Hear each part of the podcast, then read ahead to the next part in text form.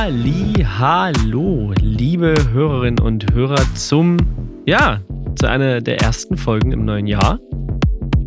Wir sind bei Folge 101, Glenn, ist das richtig? Jo, ist richtig. Sehr gut. Und wir haben dieses Jahr auch wieder einen super spannenden Gast dabei. Das ist der Robin Oehler. Hi Robin, grüß dich. Moin, moin. Guten Tag. Wo sitzt ihr eigentlich? Äh, um die Ecke fast. Ich sitze jetzt hier in Krefeld und Kurt ist in Bochum. Wir kommen beide von der SAE Bochum. Von welcher kommst du eigentlich? Ist wirklich jetzt mal ernst gemeinte Frage. ich aus Köln. Also in Mülheim war ich damals. Ähm, ja, spannend. Also wir freuen uns, dass du in der Show bist, Robin. Und äh, wie immer kriegst auch du die drei großen Fragen, um dich einmal selbst vorzustellen ähm, bevor wir gleich deinen Lebenslauf einmal durcharbeiten. Ähm, wer bist du? Was machst du? Und warum machst du das jetzt, was du eigentlich tust? Oh, die letzte Frage ist sehr groß. Da yes. versuche ich gerade selber yes. ein bisschen mehr Klarheit reinzubringen. Ähm, also wer bin ich? Mein Name ist Robin Oehler. Ich bin 29 Jahre alt. Äh, was mache ich? Ich bin Webentwickler. Und wieso mache ich das? Eigentlich, weil ich nichts anderes kann. Also, das ist so gefühlt, hatte zur Schulzeit angefangen, zu viel am PC gesessen und gezockt und nie gedacht, ach, irgendwann wird Gaming, das wird nie langweilig. Und irgendwann ist es langweilig geworden und dann über Mediakraft, wenn ihr euch das was sagt, äh, videomäßig dann irgendwann zu äh, Web gekommen, weil Film war irgendwie doch nicht so mein. Das ist äh, spannend. Wir, ja, sind, wir sind fast gleich alt. Das finde ich spannend. Ich bin 28, 29. Wie sah denn damals der Markt aus äh, zum Thema Webentwicklung? Auch gerade so YouTube-Tutorials. Wenn du sagst, du hast dir das vor der SAE schon selbst drauf geschafft. Wie äh, sind denn da deine Vorkenntnisse? Boah, ich habe so ehrlich gesagt das Studium nur gemacht, damit meine Mutter so ihre Ruhe hat. Aha. Ähm, weil man hat ja sonst nichts im Leben erreicht ohne Studium. Ähm, damals schon, also ja, ja, ja, ich weiß nicht, ob ihr Waititi und sowas kennt oder Ape Crime und so. Ich habe für die gearbeitet vorher und das war ja nichts Gescheites. Deswegen äh, hab ich, musste ich dann irgendwann was Gescheites machen.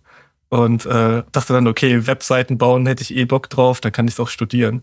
Und da gab es halt in Deutschland keinen anderen Kurs. Also da war dann halt Informatikstudium.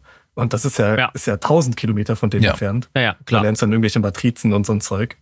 Ähm, und ja, ich bin in Mathe nicht so gut, zumindest nicht gut genug für ein Informatikstudium. Und dachte so, ja, bei der SAE kann ich mich durchsneaken. da, da kriege ich den Bachelor auf Arzt, den kriegt man da noch. Insofern. Ja, den musst du dir schon verdienen. Das, äh, ja, ja. ja, stark. Und das habe ich dann halt durchgezogen. Also erstmal autodidaktisch beigebracht, ja? Und dann äh, einfach nochmal das Wissen vertieft ja, genau. wahrscheinlich. Klingt danach. Es war halt ich habe immer, also ich habe meine ersten Kunden gesucht und habe dann einfach selber versucht, äh, Sachen zu machen. Ich habe dann immer gesagt, na klar kann ich das, gar kein Ding. Und dann lernt man das währenddessen und gut ist. Also war, war machbar. Ist ja auch, sind ja, keine Ahnung, ist ja kein Doktor. Wenn ich was falsch mache, ist eine Webseite kaputt ja, das ist ein Mensch tot. Das ist Insofern, eine wichtige Einstellung, finde find ich. Kann man äh, also allgemein also, bei uns Medienleuten ist es manchmal so, dass wir uns für ganz schön dolle wichtig halten und ja, dann klingt halt mal ein Song nicht so gut oder eine Webseite ist mal nicht so geil, aber bei uns stirbt tendenziell erstmal keiner, ne? ähm, ich habe direkt eine, eine, Frage, weil du angefangen hast, äh, weil du erzählt hast, dass du für, für Mediakraft, Waititi und Konsorten gearbeitet hast. Wie kam es denn dazu? Ich meine, das waren zu der Zeit richtig, sind immer noch große Namen, zumindest für unsere Generation waren das so die ersten richtig dicken, großen YouTuber. Wie, wie kamst du denn dahin? Wie fing denn das an?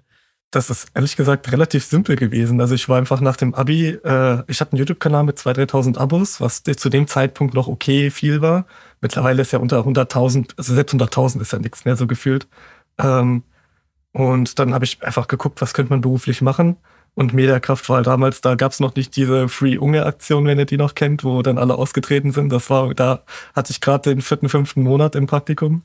Ähm, und äh, ja, hab dann halt einfach, er hat mich da für einen Praktikumsplatz beworben, bin nach Köln gefahren, hab damit damals mit Benny gequatscht. Ähm, der ist immer noch sehr, also er macht immer noch ganz viel YouTube-Zeug so im Hintergrund, managt der Leute. Ähm, und ja, hab dann da anscheinend genug gute Sachen gesagt, als dass sie mich genommen haben, um mich kostenlos zu versklaven. Insofern, äh, das hat anscheinend ausgereicht. Äh, ich habe es jetzt gerade noch nicht ganz mitbekommen. War das während der SAE-Zeit oder danach? Nee, das war davor sogar. Das war vor SAE. Sogar davor schon? Ja. Okay, das ist ja interessant. Aha. Also es war nach dem Abi, habe ich SAE, äh, habe ich äh, Mediakraft und dann nach einem halben Jahr Mediakraft bin ich zur SAE. So rum. Ich habe die SAE in, bei Mediakraft kennengelernt, weil okay. da zwei Cutter her waren.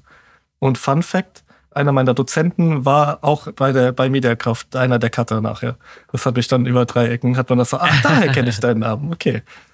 Ja, super. Sie treiben super. sich überall rum. Okay, und dann hast du gemerkt, okay, das, das ist hier nichts für mich. Und äh, Mama zuliebe mache ich, gehe ich durch die SAE, mache Webdesign. Hat sicher auch was gebracht, hat sicher auch das nochmal ein bisschen verschärft. Okay, dann warst du gelernter Webdesigner. Hast du zur SAE-Zeit auch schon Webseiten gebaut? Ich meine, du konntest ja schon einiges sicherlich.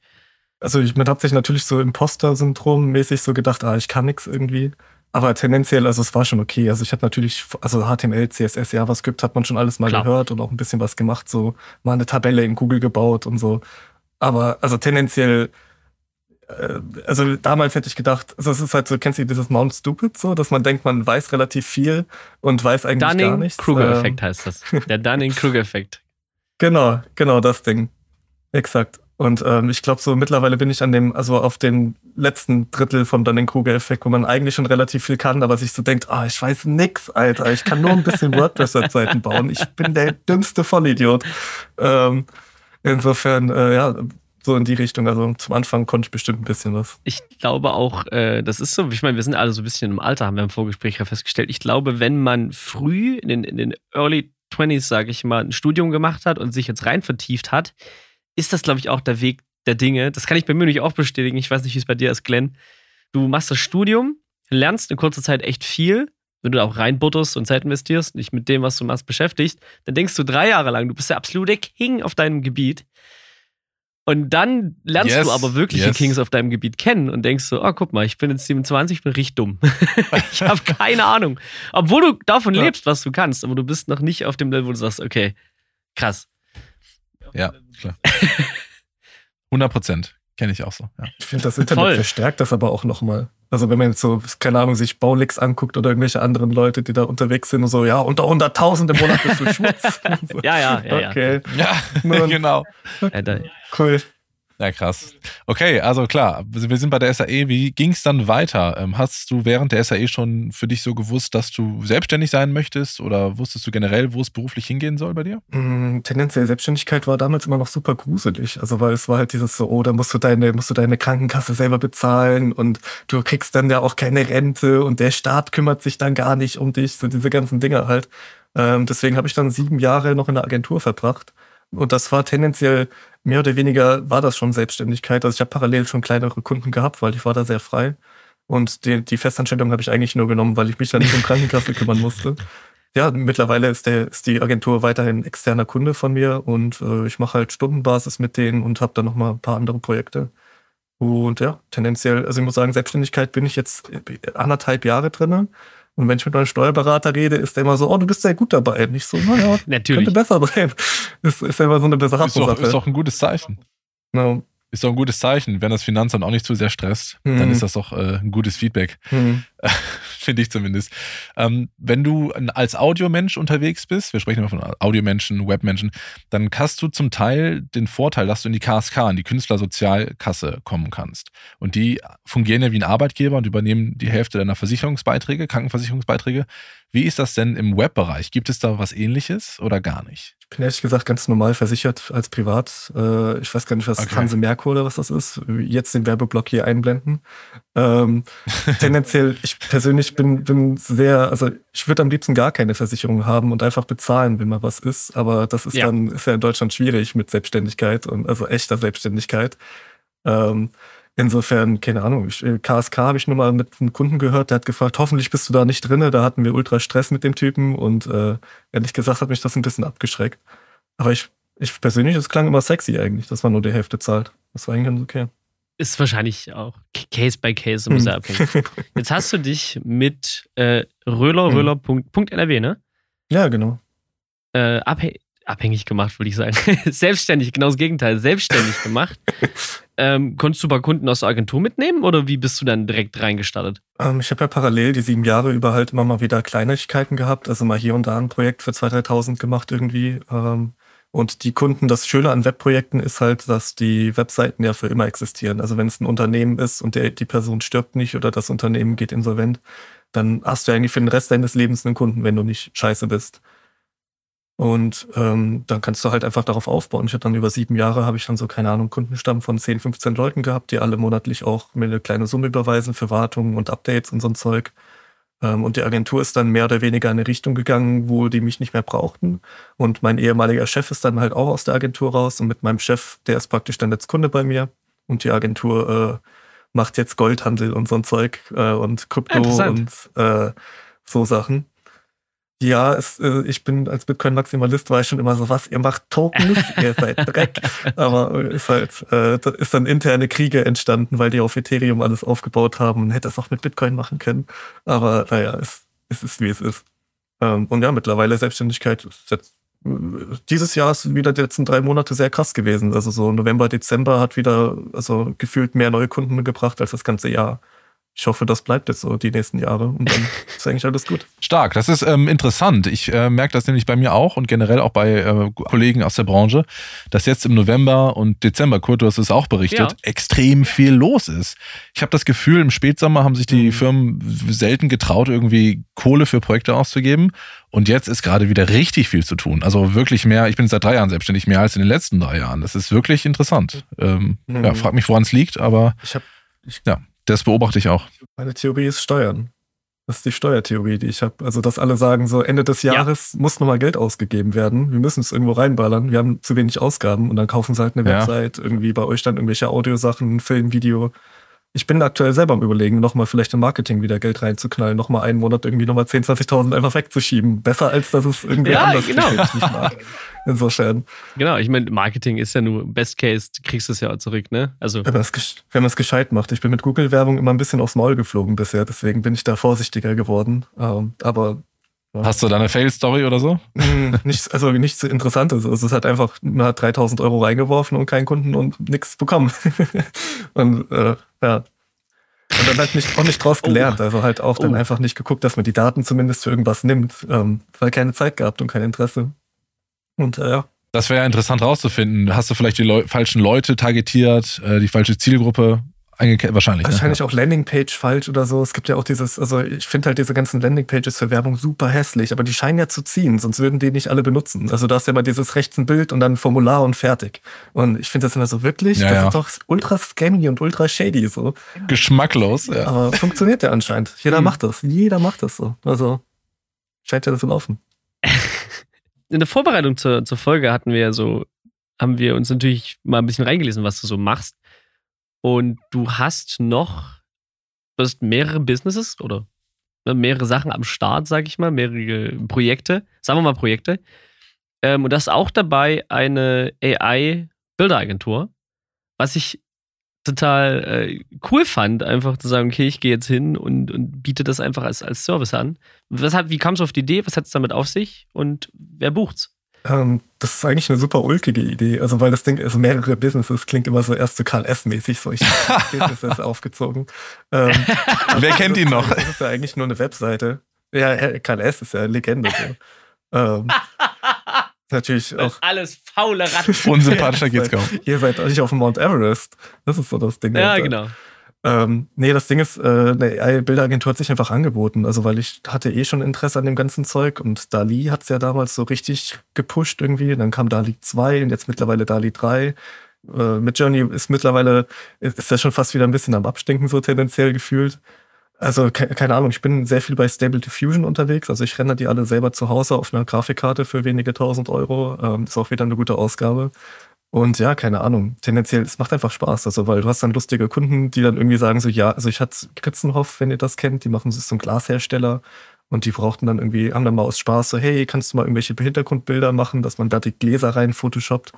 Ähm, jetzt zu Weihnachten hatte ich einen Typen von einem, ist so ein Schweizer Hedgefonds oder irgendwas gewesen. Ich habe selber nicht ganz verstanden.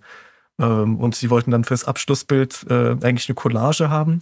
Das hatte nur nichts mit AI zu tun. Dann habe ich gesagt, ey, so Upsell-mäßig, die Collage ist ja nett, aber wie wäre es, wenn wir jetzt noch AI auch mit reinbringen? Und dann habe ich halt deren, das waren neun Leute und habe dann neun AIs auf deren Gesichter trainiert, habe dann Anzugbilder von denen gemacht und die Köpfe auf diese Collage draufgeschnitten und so ein Zeug. Ja, ist so ein Zeug halt. Um da einzuhaken, das Anzugbild. Äh, bei LinkedIn hast du auch ein Profilbild mit Anzug. Ist das auch generiert? Ja, ich sehe schon. ich dachte, irgendwas ist da so ein bisschen unscharf. Falsche, falsche Augen. Ja, ja, okay, super. Mhm. Aber sieht, sieht stark aus. Aber ich habe keine blauen Augen. Ja, okay, richtig. Das sieht man ja jetzt spätestens. wir, wir sehen ihn auch, das stimmt. Ich muss übrigens einmal äh, ketzerisch nachfragen, weil ich finde total geil, dass das läuft. Mhm. Und ich finde cool, dass du dann den, den Moment genutzt hast und in die Nische rein bist und gesagt hast, okay, ich mache jetzt AI-Bilder.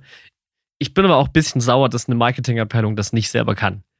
Weil es ist, man muss gut prompten können, aber das kann man lernen. Also ich finde es echt krass, dass, dass, dass, dass das gut läuft. Ich finde es total interessant, dass man irgendwie, wenn ich Marketing arbeite, denke ich mir so, okay, lern das doch. Hm. Tendenziell, ich habe Kunden, die viel, also ich habe pitch ja auch alte Projekte und denen so, hey, braucht ihr sowas? Und die, also alle Dinger, die so, sagen wir, 20 bis 40 Mitarbeiter haben, die machen das in-house. Also es sind wirklich eher dann so, eher die Fälle, wo einfach, also jetzt der vor, das sind halt 80-Jährige so, das sind irgendwelche 80-jährigen okay. Schweizer, die irgendwie halt äh, Geld verwalten und nicht irgendwie eine Marketingabteilung haben.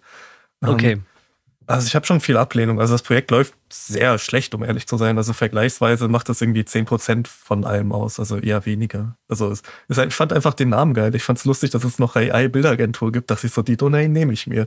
Ich mag generell Domains. Ich habe eine Menge Domains. Ich gebe sehr viel Geld für Domains aus. Das glaube ich, das kann sich auch sehr lohnen. Ne? ja, bisher eigentlich nur ausgeklappt. Ja, man sieht ja auch genau, was, mal, was du da machst. Wir verlinken mal dein Instagram drunter.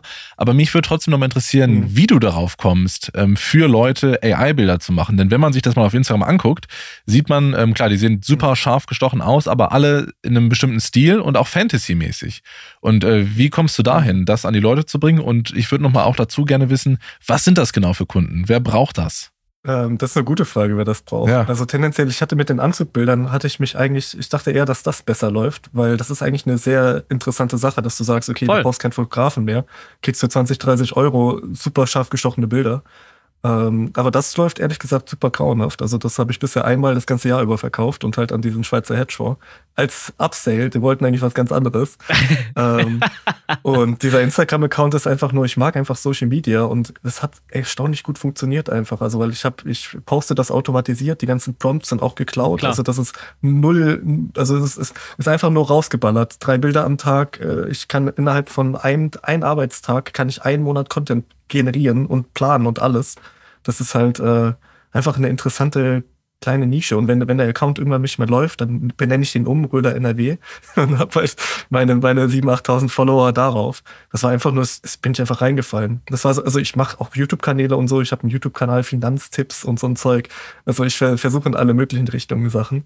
Und das hat einfach funktioniert, deswegen mache Wenn du schon so offen drüber sprichst, was ich äh, sehr zu schätzen weiß, äh, wie, woher hast du denn die geklauten Prompts und äh, wie automatisierst du das dann? Das würde mich interessieren. Gar kein Problem. Ähm, also Leonardo, ich habe früher mit Leonardo super viel gemacht. Ich weiß nicht, ob ihr die kennt. Ist, mhm. ist einer der mit Journey-Klone und so. Es gibt ja so Super Machine mit Journey, Leonardo, äh, ja. Dali noch so in die Richtung. Und Leonardo kannst du halt die ganzen Prompts dir angucken von den guten Bildern und nimmst dann halt einfach, copy-pastest die und machst deine eigenen Dinger draus. Also weil, wenn ich den gleichen Prompt eingebe, kriege ich ja nicht das gleiche ja, Bild. Ja, klar. Ich habe noch einen Seed mit dabei, der es alleine verändert und Deswegen nehme ich einfach die. Ich versuche auch immer mal mit ChatGPT das zu automatisieren. Ich habe da schon ein paar Ketten gebaut, aber ChatGPT ist einfach nicht kreativ. Also das ist wirklich gruselig, was da rauskommt. Ist halt dann einfach ein Wald und ein Berg und ein Rentier. Und ja, ich hab, kann ich, kann ich sechs Jahre lang jetzt noch Rentiere posten. Das ist halt langweilig. Ähm, und also ich versuche schon Kreativität aus dem Ding rauszuprügeln, aber es ist sehr schwer. Also, keine Ahnung, ist nicht so leicht. Ich habe einen Kollegen, der hat ChatGPT halt so ein bisschen das eigene Corporate Design eingeprügelt und hat so einen endlosen Chat mit ChatGPT, weil der halt einfach gerafft hat, wie das Corporate Design ist, der einfach permanent Prompts raushaut in diesem Stil. Das funktioniert gut, aber ernsthaft kreativ ist es natürlich nicht.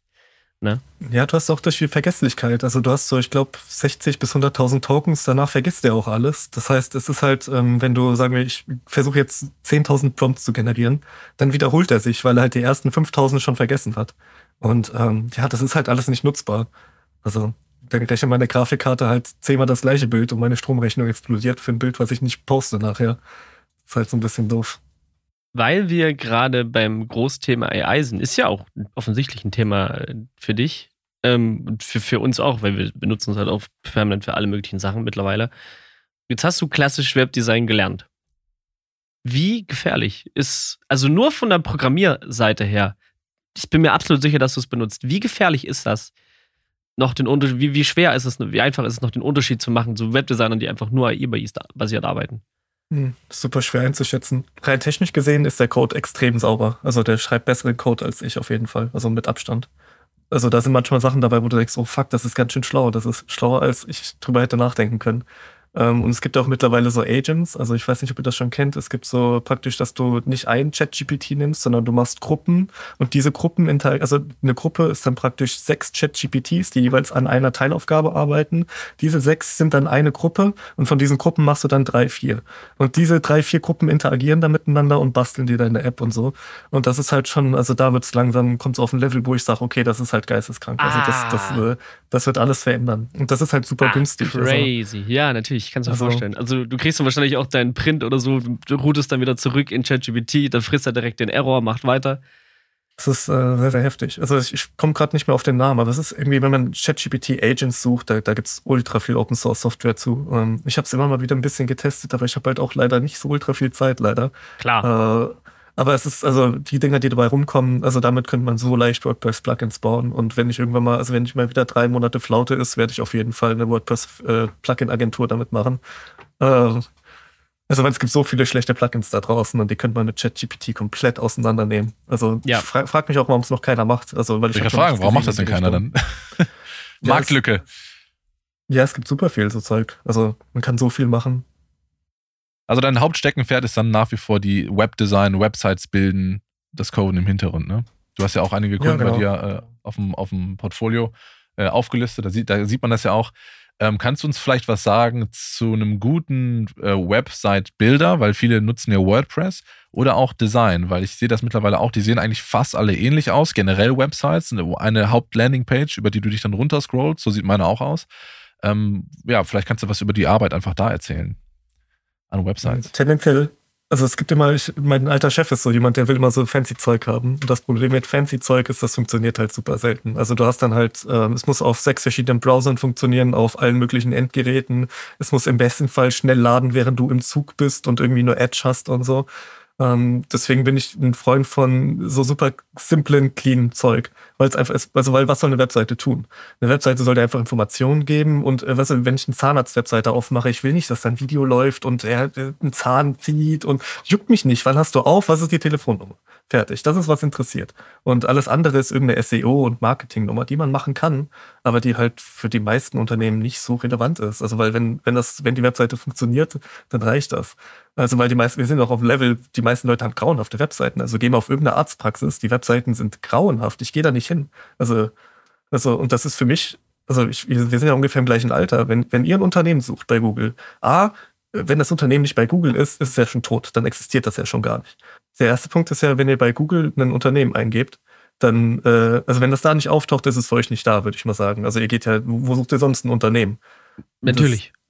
Das, also, ja. Das existiert halt nicht so. Deswegen. Also das heißt, wenn du, wenn, also das ist eigentlich das Wichtigste ist, bei Google eingetragen zu sein. Und dann ist die Webseite ist nochmal, wenn die nicht super shitty aussieht, dann reicht das ja auch schon noch in Deutschland. Also weil du hast halt, also du hast, also Ärzte, muss ich sagen, ist so eine Nische, wo ich bis heute nicht verstehe, warum die es nicht machen, weil die brauchen eigentlich das meiste Trust-Building. Voll, voll. Klingt, klingt interessant. Ich bin gerade auf deinem Portfolio und ich finde, es ist super interessant, äh, mir deinen, deinen Kundenstamm anzuschauen, weil es sind wahnsinnig viele, ja, wahrscheinlich auch größtenteils deutsche äh, KMUs. Das ist einfach total cooler Kundenstamm, weil es eben nicht nur äh, funky, coole Kleinunternehmen sind, sondern halt viele einfach große, mittelgroße GmbHs sind, bis, bis AG-Größe. Und äh, wie machst du dann Akquise zu denen? Das finde ich total interessant. Das ist mein Hauptproblem. Das kann ich euch am liebsten noch mal fragen. Ich gerne mal außerhalb von dem Ding hier.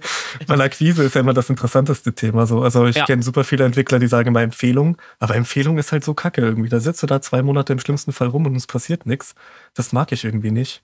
Also tendenziell, ich, ich habe dann natürlich mir so super viele Leute angeguckt und habe dann Lead-Calls gemacht, irgendwie, dass man am Tag irgendwie 50 bis 100 Leute anruft. Guten Tag, mein Name ist Robin Oehler, ich bin Webentwickler, wollen Sie nicht was von mir kaufen? Und ist halt, ähm, ist so mittel okay, aber ehrlich gesagt, das Beste, was läuft, ist einfach Google. Also einfach auf Google angezeigt zu werden. Wenn du eingibst Webentwickler Bonn und du bist einfach Platz eins, das bringt das meiste, also mit Abstand. Ähm, also, also SEO, ich, keine Ahnung. Ja, also ich habe wirklich jetzt, ich habe jetzt ein Jahr lang versucht, so gescheit Marketing und so zu machen und die Auswertung sagt, einfach SEO machen, einfach deine Webseite ausbauen. Also ich habe keine Ahnung, ich habe mehrere hundert Leute angerufen, da kommt auch der ein oder andere Kunde bei rum, aber es ist so zäh und so mühsam. Wenn die Leute sich bei mir im Formular eintragen, dann haben die ja schon gekauft. Also dann sitzt ja. du da im Call, sagst Webseite 8000 Euro und die denken gar nicht drüber nach, was 8000 Euro für eine Webseite, ah, die sind mehr so, ah cool, unter 10 und wie machen wir das, wann ist die online? Das ist halt ein ganz anderer, ganz anderer Schnack so. Na klar, na klar. Vor allem, dass das Problem ist mit den Empfehlungen, äh, dass Webseiten bauen und Webdesign für eine Firma, die, keine Ahnung, aus der Bauwirtschaft kommt, ja nicht so alltäglicher Schnack ist. Die reden ja nicht permanent untereinander über Webdesign, sondern äh, die reden mit Web über Webdesign, reden die mit einem Webdesigner und der wird ja einen Teufel tun, jemand anderes zu empfehlen, wird sagen, wer kann das machen? Ich zum Beispiel. Ne? Und dann machst du das halt die nächsten 10, 15 Jahre, wenn du Glück hast, ne? Ja, ja. Ja, ja, also ich, wie gesagt, meine ganzen Großkunden, die kommen zu mir. Also ich kann es ehrlich gesagt, ich frage den mal, wo seid ihr her? Ja, Google. Ich habe bei Google mal eingegeben, Webentwickler Bonn. Ja, und, super. Äh, also ich mache mir jetzt natürlich jetzt gerade alles selber kaputt, aber ist okay, ich kann damit leben. Ich werde auch noch äh, Nein, WordPress-Tutorials keine, so machen. Keine Geheimnisse, keine Geheimnisse. alles gut. Ähm, also das Ding ist, ich glaube, Bonn ist einfach eine kleine Goldgrube. Also weil man darf nicht unterschätzen, dass Bonn ist, ist eine kleinere Stadt. Also es ist jetzt nicht Köln, nicht Frankfurt, nicht Hamburg, Berlin. Ähm, und ähm, ich bin halt einfach ein klein, ich bin ein relativ mittelgroßer Fisch in einem kleinen Teich. Das ist so das Ding. Also und äh, ich kann jedem nur empfehlen, also ich habe auch ganz, ich habe Webentwickler minus Frankfurt, Webentwickler minus ich habe hunderte solcher Seiten. Und ähm, Röhle NRW läuft am besten, mit Abstand. Also das ist die allerbeste. Und es, es, ich habe mal diese Phase, wo man sagt, okay, ich muss für alles irgendwie das machen, was ich mit Röhle NRW mache. Kannst du vergessen, es ist nicht authentisch, es funktioniert nicht, du hast dieses ganze Portfolio, sieht nicht cool aus. Es ist einfach schwer, das zu machen. Lieber auf ein Ding konzentrieren. Ich finde das unglaublich spannend, weil ich, Robin, weil ich das gerade von dir höre die meisten Webentwickler, die wir im Podcast hatten, sind sehr local-based. Was eigentlich absurd ist, weil das was ist, was du von überall aus machen kannst. Bei dir ist es ja völlig egal, ob dein Kunde jetzt in, in, Berlin sitzt oder in Hamburg oder in München. Das wäre für dich ja völlig irrelevant, weil du kannst mit dem ja einfach so zusammenarbeiten. Das ist buchstäblich das Internet. Aber trotzdem arbeiten die meisten Webentwickler sehr local. Also auch andere, die den Podcast schon hatten, die kommen sich gegenseitig auch gar nicht in die Quere, weil der eine sitzt in der Schweiz und der macht halt in seinem Kanton alle möglichen äh, Webseiten und du bist halt nähe Bonn am Start und das ist total faszinierend. Wie das kommt das? Mich, das hält mich ab vom Perpetual Traveling, um ehrlich zu sein. Also ich würde am liebsten, äh, also ist auch ein Steuerhack, äh, können wir jetzt auch wieder zehn Stunden drüber reden, aber mit Perpetual Traveling zahlst du halt nur noch Mehrwertsteuer. Ähm, gibt's, äh, ist, ist, ist, sehr interessant für mich und werde ich vielleicht irgendwann machen, wenn der Kundenstamm gut, gut genug ist. Ähm, dieses Lokale kommt durch die Kunden, also weil die Kunden wollen das. Du willst einen Webentwickler bei dir vor Ort haben oder einen Inder, das sind die Optionen. Weil wenn der nicht vor Ort ist, dann kann ich auch einen Inder nehmen. Das kommt dann auch selber hinaus, da spare ich wenigstens Geld. Aber 90 Prozent der Leute, die mich anrufen, sagen mir, ich habe dich genommen, weil du hier vor Ort bist. Weil ich, wenn, wenn, wenn irgendwas ist, kann, kannst du mal vorbeikommen. Was ja Quatsch ist. Also weil ja, also, der gibt ja gar keinen Sinn. So, warum solltest du vorbeikommen? Halt. ja. Und ich fahre vor allem auch nicht raus. Ja, ich fahre aber auch nicht zu meinen Kunden. Also wenn ich zu meinen Kunden fahre, dann muss, also passiert einmal im Jahr. ich wollte gerade sagen, also. wenn zu einem Meeting vielleicht, ne? T tatsächlich äh, diese Art des Steuersparens, Traveling, ich habe es gerade nicht akustisch ganz verstanden. Vielleicht kannst du das einmal erklären, weil ich kenne es nicht. Okay, ähm, das ist Perpetual Traveling, also nicht aufhörendes Reisen. Ähm, und es gibt so, der Typ heißt Staatenlos CH, der macht das schon super lange. Den habe ich als Kind, da war ich, war ich gefühlt 14, 15, da saß der bei Galileo in Panama am Pool und hat gesagt, wie dumm wir alle sind, weil wir Steuern zahlen. Und da war ich noch, äh, da war ich noch auf der anderen Seite und sagt, oh, der böse Mensch, was, der gibt dem Staat nicht all sein Geld dafür, dass die tolle Straßen bauen, die sonst niemand bauen könnte. Und ähm, Mittlerweile ist man halt auf der anderen Seite, wo man sieht, oh mein Gott, wie viel muss ich denen geben? Für welche Dienstleistung? Was, was passiert hier? Und ja, ja. Äh, wie Strom, wie, was ist mit der Strompreisen und was ist generell, wie ist Inflation irgendwie, wie ist die, das Management? Äh, insofern habe ich mich dann halt immer mehr damit beschäftigt und der Typ ist immer noch nicht im Gefängnis. Insofern scheint es ja zu funktionieren.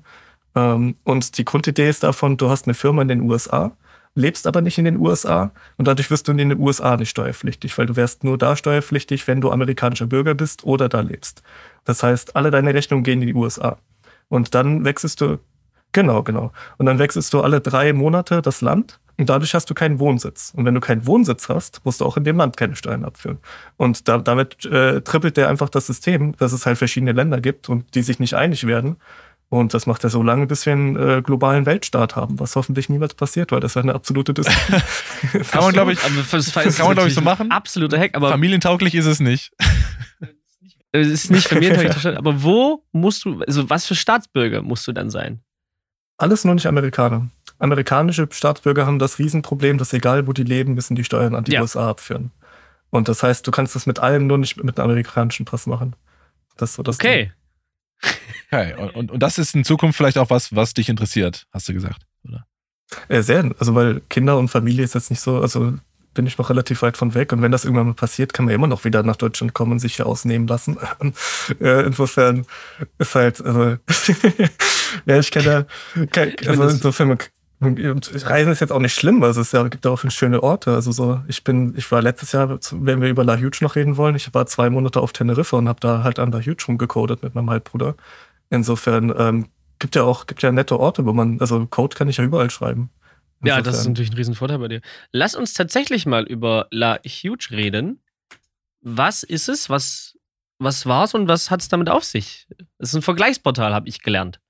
Genau, genau. Es, äh, die Grundidee war einfach mal eine größere Seite zu machen. Damals hatte ich noch keine großen Seiten gebaut, also so mit Datenbanken von über 100 Millionen Produkten und so. Ähm, und Mount Stupid hat dann wieder reingeschlagen und so, ja, das kann ja nicht so schwer sein. Ich meine, 100 Millionen Produkte in der Datenbank klatschen, easy peasy. Und dann setzt man sich so mit seinem Halbbruder dahin, der Backendler ist und ich bin halt Frontendler und dann denkt man, ja, komm, drei, vier Monate haben wir das durch, gar kein Ding. Und dann bist du halt zwei Jahre am Coden und merkst, wir haben nichts online irgendwie, das ist alles Schmutz hier und wir müssen von vorne anfangen. Ähm, und äh, später wollten wir es dann auf Bitcoin ziehen, also weil die Grundidee war, okay, jetzt haben wir ein fertiges Produkt und haben eigentlich auch ein bisschen Nutzerbasis. Ich habe das Ding komplett gekillt übrigens. Wir hatten mal so 10.000 Klicks am Tag und haben es komplett weggekillt. Habe ich mal einen Beitrag zu geschrieben. Werde ich auch irgendwann nochmal ausschlachten, die Story, äh, wenn man mal Zeit und Lust hat. Ähm, und das Ding ist halt, äh, ja, dann war es ein Vergleichsportal, dann hast du halt die ersten Fragen, okay, wie finanziert man das? Wie, wie bezahle ich die Server? Womit hängen wir, warum sind wir eigentlich besser als Check24 oder Idealo? Warum gehen die Leute nicht dahin, sondern zu uns? Und halt die ganzen Sachen. Und dadurch, dass ich halt im Bitcoin-Kreis relativ viel unterwegs bin, dachte ich, komm, wir machen Bitcoin-Cashback. Ist ja eigentlich naheliegend. Es gibt kein Vergleichsportal, wo du, wo du Cashback kriegst, weil du kriegst ja immer nur irgendwelche Gummipunkte, die die ganze Zeit geändert werden können. Also Check24 kriegst du irgendwelches Cashback, irgendwie irgendwelche Punkte und die können jederzeit abgeschafft, verändert oder was auch immer werden. Und Bitcoin ist halt Geld und das funktioniert auch mit Centbeträgen. Das heißt, ich kann den Nutzern einen Cent auszahlen. Gar kein Problem. Habe keine Kreditgebühren. Und äh, ja, dann habe ich das halt mit äh, lustigerweise auch dem Idealo-Chef fast bequatscht, so über drei Ecken. Und äh, ja, aber das Ding ist halt gestorben leider. Also weil es ist auch sehr viel Zeitaufwand. Also ich hätte dann alles andere stehen und liegen lassen müssen, hätte mich auf das committen müssen. Und ähm, keine Ahnung, also ein Vergleichsportal ist cool und alles, aber man unterschätzt, wie viel Arbeit das ist. Also Idealo hat nicht ohne Grund mehrere hundert Mitarbeiter. Das ist halt, äh, das ist halt einfach, ja, das kannst du nicht mal eben mit zwei Leuten machen. Also kannst du schon, aber wie so sind denn die, die Margen in einem Vergleichsportal? Grauenhaft. Grauenhaft, sehr grauenhaft. Deswegen brauchst du so viele Mitarbeiter und super viel Traffic. Also selbst auf 10.000 Klicks hast du dann da deine 100 Euro im Monat. Und das ist halt, also ich baue eine halbe Webseite. Also ich, keine Ahnung, ich arbeite eine Stunde, dann habe ich mehr verdient. Das ist halt das Problem an der ganzen Sache. Insofern, äh, ja, ist halt schade. Aber war eine nette Idee. Also, ja, die Idee ist eigentlich schön. Dann, dann, gehst du hin und packst deine Wallet da rein, deine Wallet-Adresse und dann kriegst du den Cent. Oder halt wahrscheinlich einmal mit einem Account, dann immer wieder, wenn du am Start bist, kleinen Bitcoin-Betrag. Gibt's aber auch alles schon besser. Also Setback ist schon da, insofern, wir sind schon lange tot. wir waren tot, bevor es da war. Ist aber okay. Viel gelernt. Ich würde sagen, ja. ist, ist, überhaupt nicht schlimm. Ich finde auch total geil, so, dass, dass du das erzählst, weil ich, ich, ich mag solche Stories, weil aus denen kann man halt auch lernen. Ne? Also auch, auch für unsere Zuhörer, Zuhörerinnen ist das wahrscheinlich auch total cool zu sehen, okay, da gab es zwar ein großes Projekt, da wurde Zeit investiert, ist da nichts geworden, aber ist überhaupt nicht schlimm, weil man hat ja ein Learning draus gezogen. Ich glaube, das haben wir alle schon gehabt. Ich glaube, jeder von uns hat irgendeine Projektleiche im Keller, wo wir gesagt haben, naja, das war ein Jahr Lebenszeit. Hm. Mhm. Ich glaube, eine ist auch sehr wenig. Also wenn man den krassen, also wenn man den heftigen Leuten zuhört, so diese ganzen Jeff Bezos, äh, Michael, äh, Michael Saylor, irgendwie Bill Gates und die ganzen Dinger, also die haben mindestens, die haben 20, 30 Leichen im Keller, bevor die mal überhaupt einen Cent verdient haben. Also und bei YouTube war das nicht anders. Also alle YouTuber, also, um auf den Punkt zu kommen, weshalb Mediakraft nicht so schön für mich war, ich habe dann ja die Top 10 YouTuber alle kennengelernt und mit denen gearbeitet und das, also gearbeitet, aber mal halt ein paar Drehtage gehabt so. Und ähm, wenn du, wenn ich rausgegangen bin zum Essen, dann habe ich mir Essen geholt. Wenn die rausgegangen sind zum Essen, haben da 300, 400 Kinder gewartet. Und äh, ähm, und dann hast du halt gesehen, okay, die verdienen jetzt auch nicht so dick. Also mittlerweile ist es wahrscheinlich anders. Aber damals haben die nicht so viel verdient. Also und dann noch durch drei minus Steuern und so, plus YouTube nimmt den Cut weg. Also das, die waren jetzt alle, die haben alle kein Lambo gefahren. Das ist mittlerweile natürlich ein bisschen anders. Plus du kannst nicht rausgehen. Das ist ja natürlich auch, das schränkt dich ja ein. So, ne? Also du musst ja, wenn du, du fährst in Urlaub, fallen viele Länder aus, weil da viele Deutsche sind. Also du musst schon richtig weit weg, dass du denkst, hier habe ich meine Ruhe. Ne? Ja, ja, so ein umgesetzt jetzt Madeira. Ich meine, also ist jetzt auch, muss man, muss man wollen. Also ich finde Madeira ist jetzt, also ich wäre ich wär mehr Teneriffa. Also wenn ich wohin müsste, wäre ich da. Wo wir beim Reisen sind, was steht denn in Zukunft noch bei dir an? Wir haben es ja vorhin schon angeschnitten, also du überlegst dann auch ein bisschen rumzureisen noch. Ähm, hast du noch Projekte, die anstehen oder andere Aufgaben? Ehrlich gesagt, so Reisen, also ich mag Reisen gar nicht so sehr. Also ich mag das, an einem anderen Land zu sein. Das Problem ist nur der Flughafen dazwischen und das Visum und diese ganzen anderen Dinge. Ja, aber das Verlocken ist ja, dass du Steuern sparen ja, kannst. Ja, das ist halt, das ist halt das Ding. Die Anreize müssen halt stimmen. Und wenn der Anreiz ist, okay, du kriegst irgendwie nochmal ein Jahresgehalt, einfach so, weil du nicht irgendwo einen Standort hast, ähm, wo, wo man halt auch für arbeiten muss. Also ich krieg's ja nicht geschenkt. Ich, also ich will jetzt nicht mal auf Politikern rumhauen, aber die kriegen halt 30.000 im Monat netto geschenkt. Für irgendwie, also, wo du denkst, okay, da muss ich halt schon einen guten Monat für gehabt haben irgendwie und äh, also keine Ahnung, deswegen mal Reisen, äh, Reisen würde ich mir dann dafür antun sozusagen. Das wäre wär so der, der Umstand. Aber es gibt Thailand, würde ich mir noch angucken.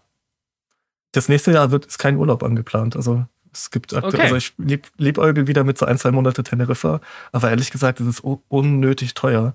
Und äh, ja, ich halte jetzt mal wieder ein bisschen Kälte hier aus. Das geht schon. Ich bin gerade literally jetzt am Zittern. Ich habe die Heizung nicht hoch genug gedreht. okay, okay.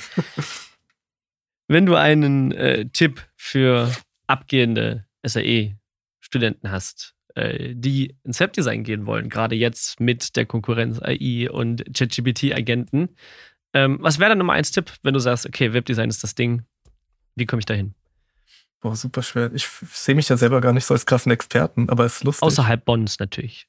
ja, ja. Äh, genau. Kommt nicht nach Bonn, hier ist schlecht. Hier sind die Leute Sehr böse. Gut. nee, ähm, Konkurrenz beschlebt das Geschäft, insofern alles gut. Umso mehr, umso besser. Dann muss, müssen meine Webseiten besser werden. Insofern ist alles cool.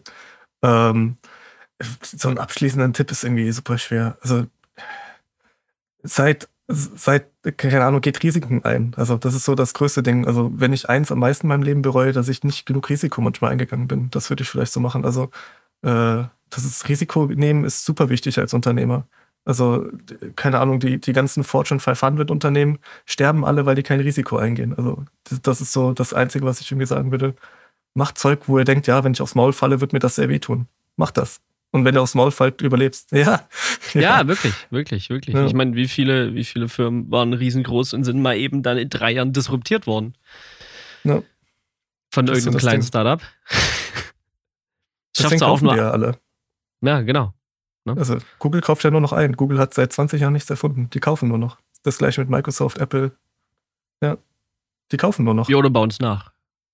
Oder, oder irgendeine, irgendeine Firma wird riesengroß. Also, keine Ahnung, bilden irgendein, bauen irgendein cooles Software-Tool und auf einmal kommt Google in die Ecke und die Firma ist völlig sinnlos, weil Google es einfach hausintern macht. Regelmäßig. Geht Risiken ein. Das finde ich gut. Das ist wahrscheinlich auch ein guter Titel. Ja, oder habt Leichen im Keller, finde ich noch ein bisschen cooler. oh, weiß ich nicht. SEO-mäßig interessant für uns als Karriere-Podcast. hm. ja, ja. Der arme Robin im Keller. Ah, ah schwierig, schwierig. Wir, sind dann, wir ranken dann Platz 3 bei Mafia-Podcasts, glaube ich dann. Naja. Robin, vielen, vielen lieben Dank. War super interessant mit dir. Total gut. Gerne, gerne. Wenn ich mal was, wenn ich mal mehr zu erzählen habe, kann ich gerne nochmal vorbeikommen. Ich habe ja das Gefühl, ich habe gar nichts zu erzählen. Auf jeden Fall. Ja, spätestens, wenn du unterwegs bist und Steuern Auf jeden Fall. Das ist sehr interessant. Auf jeden Fall. Ja, let's go. Let's go. Live, live aus Bali oder sowas. Sehr schön. Beauty. Okay, okay. Vielen Dank. Vielen Dank. Jo, danke fürs Zuhören, Leute. Bis in 14 Tagen mit der nächsten dritten Episode im Jahr. Macht's gut. Auf Wiederhören. Ciao.